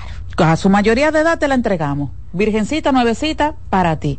Entonces, no debe ser así. Por eso decía, hay aspectos donde sí es importante, que yo debo saber del pasado de mi pareja. Pues es importante saber si mi pareja eh, tuvo conflictos con la ley en el pasado, de manera frecuente, porque hay cosas que pueden ocurrir. ¿Verdad? Una persona puede tener un, eh, un, accidente en algún momento, un accidente, ¿verdad? Es algo que no, que no se planea, que no se busca y por este motivo tener algún tipo de conflicto por la, con la ley. Pero una persona que tenga un pasado como muy oscuro, donde ha habido muchos conflictos, muchos problemas, entonces es bueno evaluar. Tengamos en cuenta que todo el mundo merece una oportunidad. La gente cambia, la gente crece, la gente madura.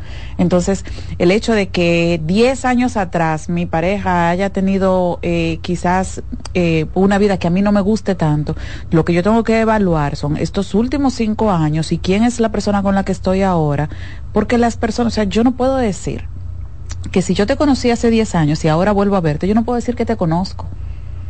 Han pasado 10 años. Tú no eres la misma persona que yo conocí hace 10 años, porque has madurado, has crecido, has tenido vivencias, experiencias de vida, y yo tengo que empezar a conocerte de nuevo.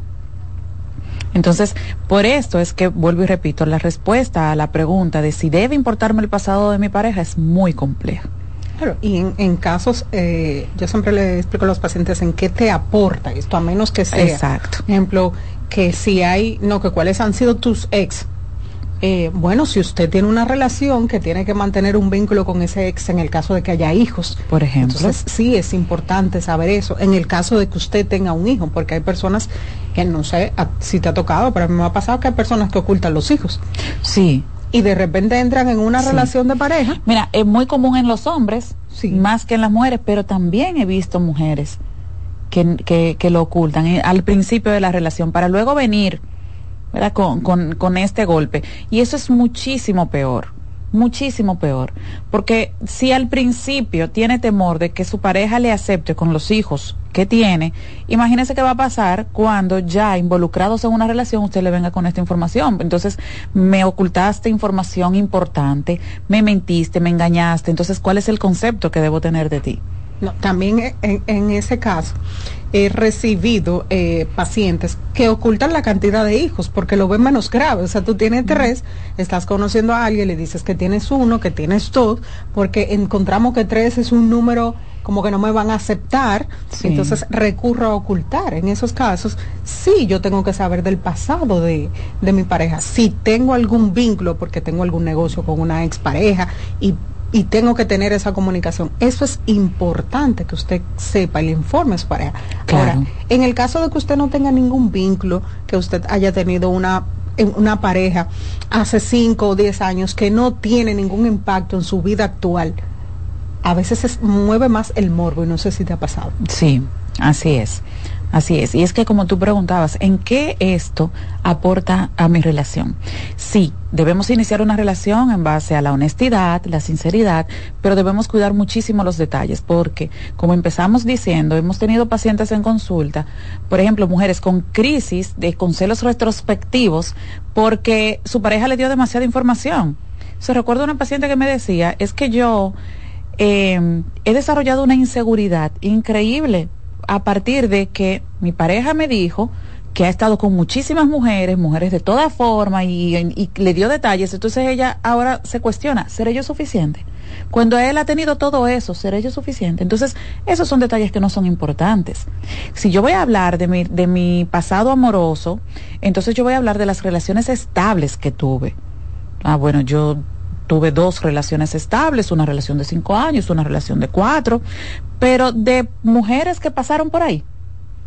Mujeres de una noche, déjame contarnos, yo, yo de, como 70 mujeres. No, esos son detalles totalmente innecesarios.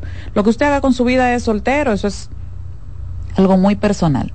Ahora, si dentro de ese pasado amoroso o sexual eh, estamos hablando de que está involucrada una persona cercana a tu pareja actual, eso es algo que yo entiendo que sí es mejor que se lo comuniques tú a que se entere por ahí, porque entonces el impacto va a ser peor, o sea, va a ser mayor. También eh, he visto casos eh, con este tema donde la información que yo busco de mi pareja, que yo comienzo a cuestionar, es una información que después la utilizo hasta para maltratar. Para maltratar, para herir, para lastimar. Para, para herir, para descalificar, para desvalorizar. No porque tú has estado con tantos hombres, no porque tú has estado con tantas mujeres. Pasa más en el caso de los hombres, como tú decías, porque todavía, sigue todavía sigue siendo eh, algo que toman como un sinónimo de, de valía en nosotras. ¿Cuántas parejas sexuales hemos tenido? Entonces, si pasaste de tanta, para mí, ya yo entiendo que tú eres eh, una mujer que no sirve. Bueno, tú no sirves porque tú has estado con más de tres hombres o porque yo no soy el único hombre que tú has tenido en tu vida. Yo lo veo eso con mucha frecuencia. Sí, yo creo que si vamos a considerar el pasado de nuestra pareja, que sea para aprender de ello, como yo decía al principio, nos puede ayudar a comprender mejor ciertas actitudes y comportamientos que tiene nuestra pareja. Si tuvo situaciones eh, incómodas en el pasado, porque como yo les decía en principio, nuestras experiencias nos construyen y quizás en función de algunas experiencias del pasado, pues tengamos actitudes en el presente. Entonces nos puede ayudar a comprender mejor a nuestra pareja, pero que no sea para juzgar o señalar. A mí no tiene que importarme con cuántas mujeres mi pareja se acostó antes de iniciar una relación conmigo. A mí me importa que a partir de esta relación, ¿verdad? Pues solo sea conmigo. Eso me importa. Ahora, es muy distinto el yo querer saber eh, o necesito saber con cuántas parejas estuvo, eh, con cuántas, cuántas parejas tuvo mi, mi, pareja actual, pero a saber si fue una persona eh, promiscua eso es totalmente distinto. Claro, en su juventud la gente hace y deshace, nadie está pensando en que, bueno, cuando yo tenga 35, cuando yo tenga 40 años, cuando yo tenga 30, yo voy a conocer al hombre o a la mujer de mi vida con quien me voy a casar y entonces yo me voy a guardar hasta esa fecha. No, todos iniciamos relaciones pensando que van a ser duraderas, no pensando en terminarla y en su juventud, especialmente los hombres, pues experimentan con muchísimas mujeres, mujeres que además están de acuerdo en, en, ser parte de, de, de, ese experimento, porque ellas también están en ese proceso de experimentar. Entonces esas son cosas que a mí no me deben importar porque no tiene nada que ver con el valor, como tú decías ahorita, de mi pareja como persona, como ser humano. Yo lo que tengo que evaluar es su madurez, su responsabilidad, su capacidad de compromiso, que si ha tenido traumas o relaciones muy traumáticas y difíciles en el pasado, pues las haya trabajado y las haya superado para que aquello no me salpique. Eso es importante. Esos son los aspectos donde sí importa que yo conozca un poco del pasado de mi pareja. Pero vuelvo y repito, hay detalles que son totalmente irrelevantes, que de estar presentes en la, en la conversación, o sea, de recibir esa información, van a generar dudas, inseguridades, celos retrospectivos, como decíamos, y entonces no tienen razón de ser. Claro, también en los casos donde en el aspecto sexual yo tengo alguna ITS, esos son esos casos son importantes. Yo eh, tuve la oportunidad de tener de tener casos donde la persona, por ejemplo, tenía un herpes genital que sabemos que no se cura, que la persona está ahí, que tiene que es una enfermedad que está ahí en mi cuerpo, que se activa. Entonces, donde lo ocultó a la persona con la que estaba por temor a ser juzgada pero en ese sentido eso es importante porque la pareja tiene todo el derecho de saber y de protegerse y de cuidarse, de que utilicemos todos los métodos. Eh, para cuidarnos. Entonces, ahí sí, esa, eso es una información que es importante hacérsela saber a una pareja. Exacto. Ese tipo de información es sumamente importante porque el hecho de que una persona eh, tenga una infección de transmisión sexual, sea esta viral como el herpes, que no, que no tiene cura, eh, el VPH o el VIH. son informaciones importantes. Pero esto no, hace, no significa que, que mi pareja fue promiscuo en el pasado promiscua. Significa que, bueno, tuvo una relación de pareja con una persona que le infectó. Entonces, eh, esa información es fundamental. Mi pareja tiene derecho a saber porque tiene derecho a decidir si quiere continuar o no con la relación. Eh, tiene derecho a cuidar su salud. Entonces yo no le puedo coartar ese derecho. Entonces, ese tipo de información es importante. A mí me impactó muchísimo un caso eh, hace ya muchos años, en, mis inicios, ya después de, haber culminado mi, maestría, eh, donde ella era VIH positivo, había tenido un bebé, pero ella nunca le dijo al papá de su bebé que ella era VIH positivo, tenían tres años de relación y él era casado. ¿Te imaginas? Sí. Todo, o sea, con todo lo que esto implica. O sea, todas las personas que, está, que estaban siendo afectadas en ese momento sin saberlo. Entonces, ese tipo de cosas, no. No son cosas, ese tipo de información no se debe ocultar. Todo el mundo tiene derecho a una vida eh, estable, tiene derecho a una vida de pareja, pero esa información debe comunicarse para que el otro pueda cuidarse, pueda protegerse y pueda decidir si quiere continuar o no en la relación. Es su derecho. Claro tiene todo el derecho. Esa, eso es sumamente importante. Es como tú dices, yo también conozco un caso donde esta persona tenía, era una mujer, pero ella no tenía, ella tenía una relación de muchos años con esta persona, creo que 10 años también, y nunca le, le había dicho a la pareja que tenía, que tenía, que era VIH positivo, una persona viviendo con VIH, como, como se suele conocer también, porque sabemos que por el uso de los retrovirales llega un momento en que la carga viral a veces es imperceptible, pero eso no significa que no podamos contagiar. Exacto. Entonces ella tenía esta idea de que como la carga viral estaba muy baja, pues se no iba a contagiar a la pareja y tenía todos estos años con esta pareja, él ignorando esta situación.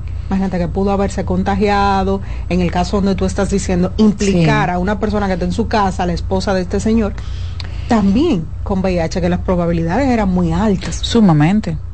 sumamente altas. En esos casos es importante que usted informe a la pareja. Sí. Entonces lo que queremos que quede claro eh, respecto al tema del día de hoy, al plantear esta pregunta, si debe o no importarme el pasado de mi pareja, es que todo va a depender o sea, hay cosas que sí, que son importantísimas, hay temas y conversaciones que se deben tener, aunque sean incómodas, pero hay detalles que son totalmente irrelevantes y que hacen menos daño si no salen a la luz. Claro.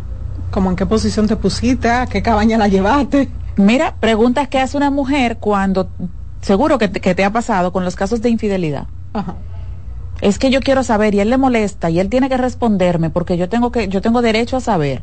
Y qué es lo que tú quieres saber yo quiero saber a qué cabaña fue cuántas fue cuántas veces fue. Y pues, recuerdo una que estando teniendo eh, intimidad con su pareja le preguntó así es que tú la pones tú te imaginas Sí, claro.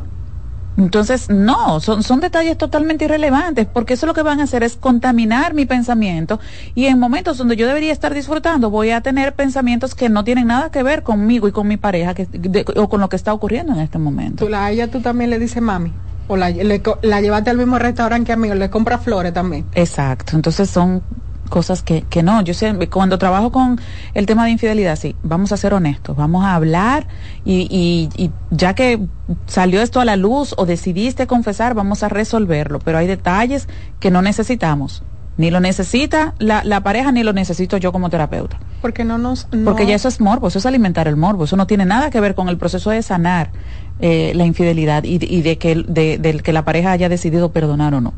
Claro, también eh, pasa en- estos casos que la verdad está dosificada, que yo también le digo a los pacientes, eso es todavía mucho más lacerante. El que tú comiences por, o cambiar el discurso cuando hay una situación como esta. Eh, bueno, eh, no fueron, fueron cinco veces la que pasó el encuentro sexual, pero yo comienzo por decir que fue una o fueron dos. Después la Fue solo segunda- una vez. En la segunda. Y en la insistencia fueron dos. Fue la puntica nada más. Y, en- y luego no, fueron tres. Fue y cuando llegan a consulta fueron diez. y fueron y fue completo, no fue la puntilla. Entonces cambiamos este No, eso fue solo conversación, no pasó de ahí. Para que luego la esposa descubra, porque recibió una llamada o recibió mensajes o encontró una conversación, descubra que, que no, que sí, que hubo más, que Claro. solo eh, eh, el, el texteo. Claro, eh, cuando se dan estas situaciones hay un duelo que elaborar y es la persona vuelve otra vez. Es como que te volvemos otra vez al principio de la historia. Ya yo estoy avanzando, ya yo estoy integrando lo que pasó y entonces me le pones más información. Entonces eso es confuso, Sí. es lacerante también y vuelvo atrás. Cinco pasos para atrás. Exacto, entonces volvemos a lacerar la confianza que hemos estado trabajando en recuperarla, en reconstruirla y cada vez que golpeamos esta confianza se hace más difícil repararla.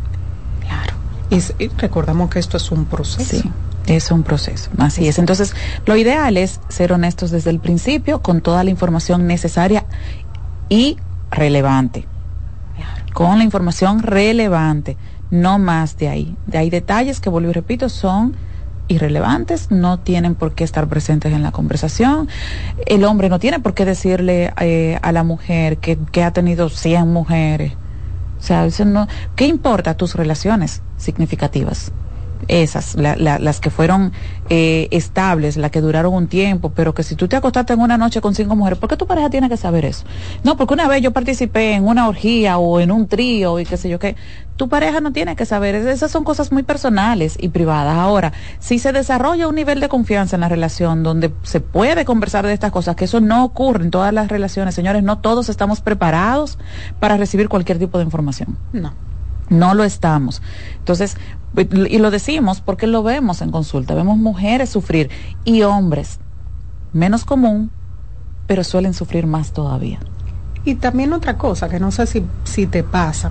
A veces comenzamos a buscar información, a hurgar en el pasado de una persona y nosotros no estamos preparados para lo que Para nosotros encontramos ahí, para la información. Pero resulta y viene a ser que de la manera en cómo yo conseguí esa información fue hurgando o invadiendo la privacidad de mi pareja. Entonces tengo un tema porque tampoco lo puedo abordar con mi pareja. Entonces implica una situación de sufrimiento para mí, de desgaste. Yo comienzo a, puedo presentar problemas incluso de ansiedad, de depresión, bajo deseo sexual. Entonces está pasando una situación, pero yo no lo puedo hablar Pero con no mi pareja. hablar ¿Cómo con le digo pareja. a él que yo me enteré de tal o cual situación porque yo le revisé el celular? Cuando se supone que es un acuerdo, ¿verdad? El que no vamos a, eh, a, cruzar esos límites. Claro. Y mm, escuchándotelo, me remontaba a, a un caso que tenía donde este tema de la relación sexual era utilizado como un tema de maltrato con esta mujer porque, bueno, yo he tenido tantas mujeres, tantas parejas sexuales Y todas han tenido orgasmo, todas han quedado satisfechas, o sea que la que tiene problema quiere tú. Sí, eso yo, yo también lo he escuchado muchísimas veces en consulta y qué pena, porque esto le acera muchísimo la autoestima de esta mujer. Eh, yo he tenido muchísimas mujeres, yo tengo con muchísimas mujeres y toditas llegan, para no decirlo ¿verdad? con el término que ellos utilizan, todas llegan con la penetración. Entonces tú tienes un problema y entonces esta mujer va a consulta con su autoestima por el suelo, diciendo que tiene un problema, eh, como revisan, como leen, ¿verdad? Es que yo tengo anorgasmia. Anorgasmia, ok, vamos a ver. Pero resulta que no, que esta mujer logra el orgasmo, que si se toca, se masturba, logra el orgasmo, que si su pareja le estimula de forma directa, ya sea con el sexo oral eh, o, con cualquier otra forma, logra el orgasmo, es solo que no lo logra con penetración, pero su pareja le ha dicho que ella tiene un problema. Sí, y realmente esta mujer lo asume, lo cree y a veces se convierte realmente en un problema. Exacto, así es. Ahí mismo entonces empieza a desarrollarse un verdadero problema. Y si es en el caso de los hombres, mira, a veces me doy cuenta, eh, las mujeres tienen la tendencia a cuidar mucho al hombre en el aspecto sexual, cuidar mucho cómo se vaya a sentir el hombre en el aspecto sexual. Y me explico. Muchas veces recurrimos al, este hombre viene con una disfunción ejemplo, eyaculación precoz, que es muy frecuente, esta mujer nunca habla el tema con él porque tiene temor a que se vaya a sentir mal. a que se vaya a sentir menos hombre, pero llega un momento en que ella entiende que no lo puede manejar, entonces a veces dice palabras hirientes, o sea, tú lo que estás ahí, yo me quedo igualita, tú vienes, tú lo que me estás ensuciando, yo he escuchado... Oh, y el paque. Ajá, y el paque. Fuerte, comentarios fuertes. Sí, eso duele muchísimo. El hombre le está buscando, le está tocando, ¿para qué? Como tú decías, para ensuciarme. Sí. Entonces, ese tipo de, de, comentarios debemos cuidarlo muchísimo. Es mucho mejor hablar desde el primer momento en el que algo que nos resulta un poco incómodo ocurre ¿Por qué debemos hablarlo en ese momento? Porque si lo dejamos para después, pues mientras esto se esté repitiendo va a ser cada vez más incómodo, vamos a ser menos tolerantes, vamos a ser menos pacientes y entonces va a ocurrir eso. En cualquier momento explotamos y entonces herimos, lastimamos, laceramos la autoestima de nuestra pareja. Excelente, vamos a responder preguntas, señores, dicen por aquí. Eh, mi esposo al inicio de la relación me encontró un mensaje de mi ex Hace 10 años de eso y todavía es la hora que él me dice que no confía en mí por ese mensaje, que no era nada comprometedor ni de amor, nunca le he faltado el respeto, pero estoy cansada de que él vive en el pasado. Excelente, porque eso pasa mucho. Muchísimo, es muy frecuente y desgraciadamente son cosas que utilizamos a favor. O sea, mientras yo te mantengo haciéndote sentir mal, por cosas que hiciste, que yo te hago entender que hiciste, porque como ella dice, ahí no, no hubo nada malo. Pero entonces utiliza esto para que tú no puedas prestar atención a lo que yo sí estoy haciendo mal. Excelente, mi querida Yolini. Señores, vamos a ir una pausa y en breve continuamos con este tema súper interesante. El pasado de mi pareja debería importarme.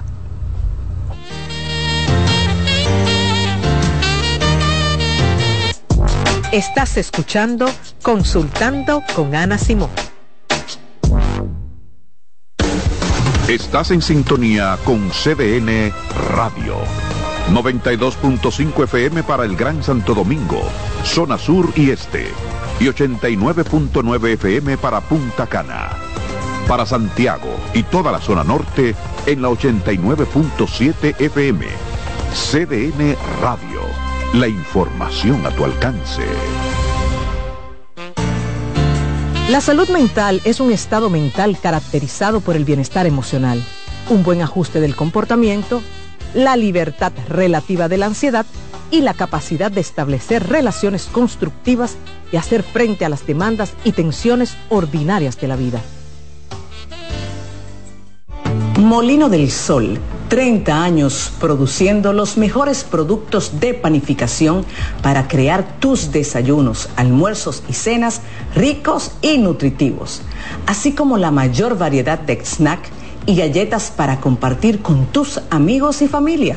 Síguenos en arroba molino del sol rd. En Consultando con Terapia en Línea ¿Sabes qué son adaptaciones curriculares?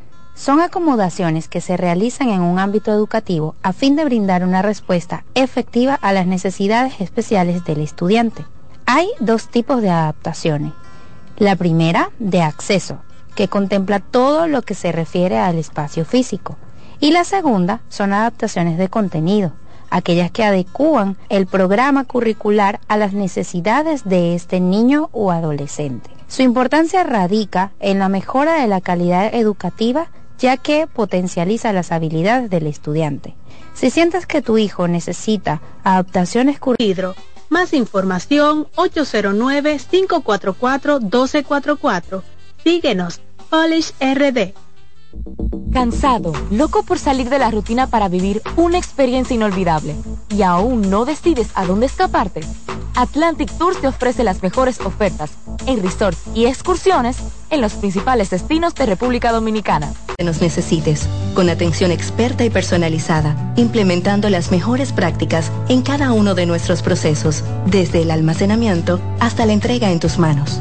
Atendemos cada detalle para que puedas atender lo verdaderamente importante, tu bienestar y el de los que amas. Farmacias Los Hidalgos. Atención farmacéutica confiable. ¿Te perdiste algún programa? Todo nuestro contenido está disponible en mi canal en YouTube. Ana Simón.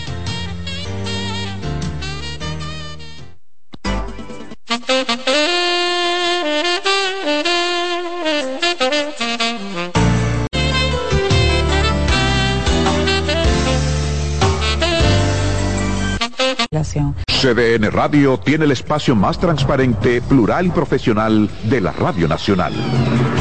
Cada día, los comunicadores más informados analizan el acontecer nacional en La Expresión de la Tarde. Un equipo de periodistas comprometidos a informarte con verticalidad y veracidad. Porque en este país tan pequeño, en este país de Macondo, todo se sabe. La expresión de la tarde, de lunes a viernes de 3 a 5 de la tarde por CBN Radio.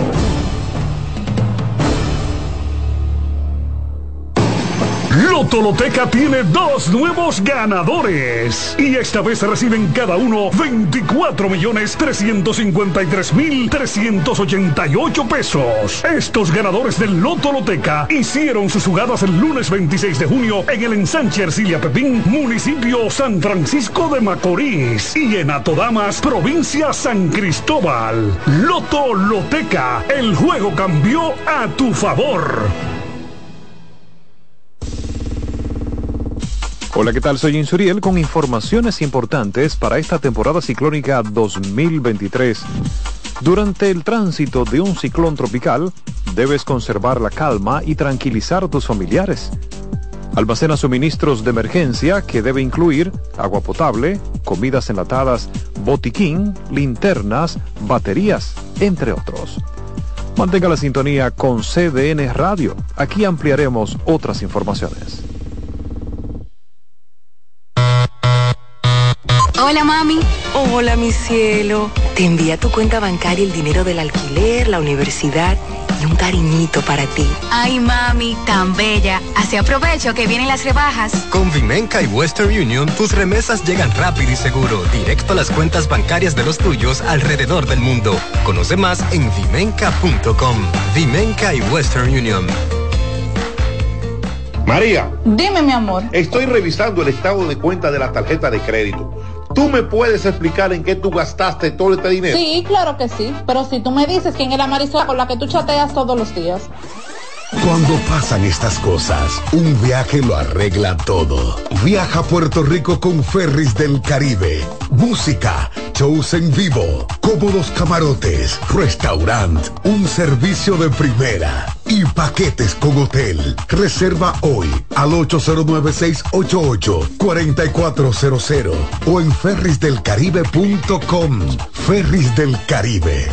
Déjate llevar que ahora Randy y más de 100.000 dominicanos lleguen tranquilos y seguros a sus trabajos gracias al teleférico de los Alcarrizos, lo logramos juntos. Gobierno de la República Dominicana. Entérate de más logros en nuestra página web, juntos.do. bienvenidos a su programa Consultando con Ana Simón. Consultando con Ana Simón vuelve a CDN Canal 37. Nos sentimos muy agradecidos con CDN Televisión Canal 37 por darnos la oportunidad de nuevo de estar con ustedes, llegando a todas partes del país. Consultando con Ana Simón de CDN Radio, ahora también por CDN Canal 37, de 9 a 11 de la mañana. CDN, el canal de noticias de los dominicanos. La NBA está de regreso a su casa y esta semana tenemos para ustedes. Este domingo 29 de octubre a las 9 de la noche, LeBron James y Los Ángeles Lakers enfrentan a Sacramento Kings y De'Aaron Fox. El lunes 30 de octubre a las 8 de la noche, los Golden State Warriors enfrentarán a los New Orleans Pelicans. No te lo pierdas por CDN Deportes. Buscando un resort familiar todo incluido. En Somescape Resorts and Spas, nuestras inclusiones Unlimited Fun elevan las vacaciones familiares. Disfruta de comidas y bebidas ilimitadas, clubes para niños y adolescentes y amplias habitaciones. Somescape Resorts and Spas es el escenario perfecto para diversión familiar. Conoce más en www.somescaperesorts.com. Carlos Santos Management presenta miércoles 22 de noviembre Meren Bachata en Hard Rock Café.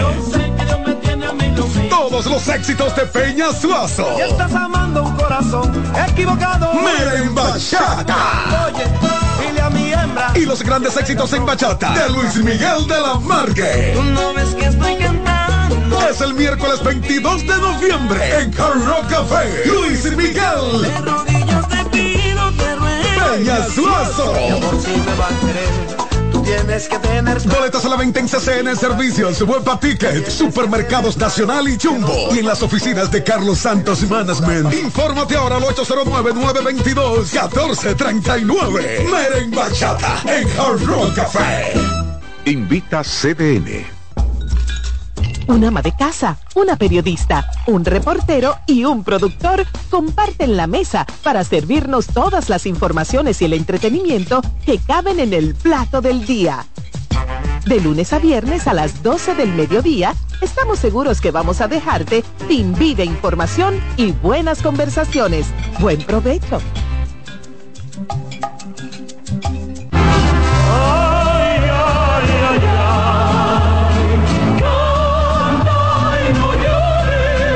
La vida pasa cantando. Canta, si aliviar quieres tu dolor. Cada domingo le invitamos a escuchar La vida pasa cantando, un programa de Logomarca y CDN Radio. Para cantar canciones como esta. La vida pasa cantando por esta emisora los domingos a partir de las 10 de la mañana. Con Lorenzo Gómez Marín. Cantando me iré, silbando me iré. Domingos